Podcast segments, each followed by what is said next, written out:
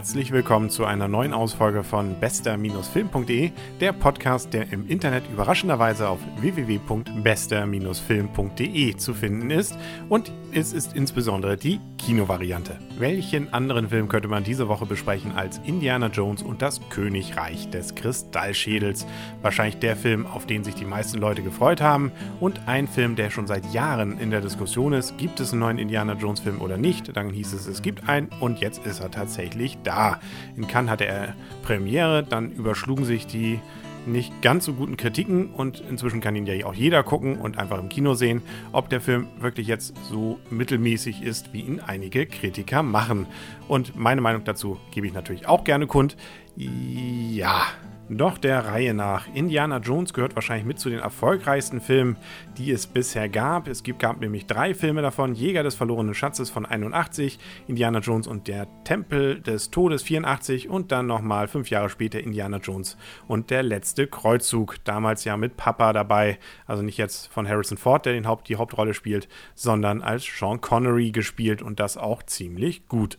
Das Ganze war schon immer und ist es immer noch eine Co-Produktion zwischen Steven Spielberg, der Regie führt, und George Lucas, der eben auch da mit seine Finger drin hat und dann auch für die Trickeffekte natürlich zuständig ist. Also dieses Dream Team hat in den 80er Jahren relativ viel im Kino bestimmt und hat jetzt versucht natürlich seinen alten Erfolg wieder aufzugreifen. Zumindest was die Besucherzahlen angeht, ist das auch gelungen. Zumindest in Amerika gehört Indiana Jones mit zu den erfolgreichsten Filmen, was das Startwochenende angeht, aller Zeiten. Und auch in Deutschland hat es auf jeden Fall zügig den ersten Platz ergriffen der Kinocharts. Die Frage ist nur eben, wie lange. Von der Story her ist eigentlich alles wieder so wie gehabt. Indiana Jones hat irgendwelche Bösen gegen sich. Früher waren es ja die Nazis, jetzt sind es die Kommunisten. Und dann kämpft er sich eben durch Spinnenweben durchzogene Höhlen, muss Rätsel lösen und durch die ganze Welt jetten und am Ende das Mädchen befreien noch und auch ansonsten eigentlich nur Gutes tun. Diesmal hilft ihm dabei noch ein junger Mann, der im späteren dann noch eine besondere Rolle bekommt. Da soll jetzt nicht zu viel verraten werden, wenn man es sich sowieso schon erahnt. Und plätschert so dahin. Das ist vielleicht auch so ein bisschen das Problem. Man versucht schon einiges von den alten Dingen wieder mit reinzubringen. Die Musik ist einfach klasse. Das ist eigentlich der klassische Kinofilmmusik.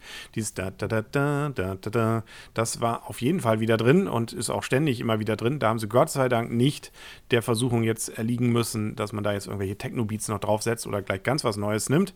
Außerdem auch dieses, wenn sie mit dem Flugzeug durch die Gegend fliegen, Typen, Bekannte aus den alten Filmen, da mit dieser Strichzeichnung, wo der Strich dann über die Landkarte wandert und im Hintergrund man das Flugzeug sieht. Auch das hat man übernommen. Wie gesagt, auch diese Höhlen und ähnliches, alles ist wieder dabei. Und trotzdem ist das Ganze jetzt nicht so der Bringer, wie man sich es vielleicht erhofft hat. Selbst wenn man sich jetzt sagt, das ist eigentlich diesen Hype, wenn man sich den einfach mal wegdenkt und sagt, nein, es ist ein ganz normaler Film und es ist nicht ein Film, auf den man sich jetzt jahrelang gefreut hat, selbst dann hat man das Gefühl, an einigen Stellen sind einfach Längen da drin. Da, wo eigentlich die alten Indiana Jones Filme von vorne bis hinten perfekt vom Timing waren und die Witze saßen und auch ansonsten die Action genau perfekt war, ist es hier an einigen Stellen, dass man sich sagt, ja, okay,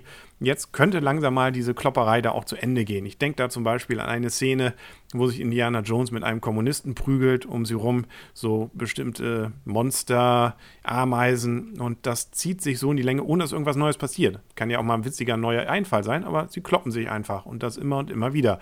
Genauso, wo es so eine Verfolgungsjagd durch den Dschungel gibt. Auch da ist es immer mal phasenweise ganz witzig, aber dann passiert auch einfach länger mal nichts oder immer nur ständig das Gleiche.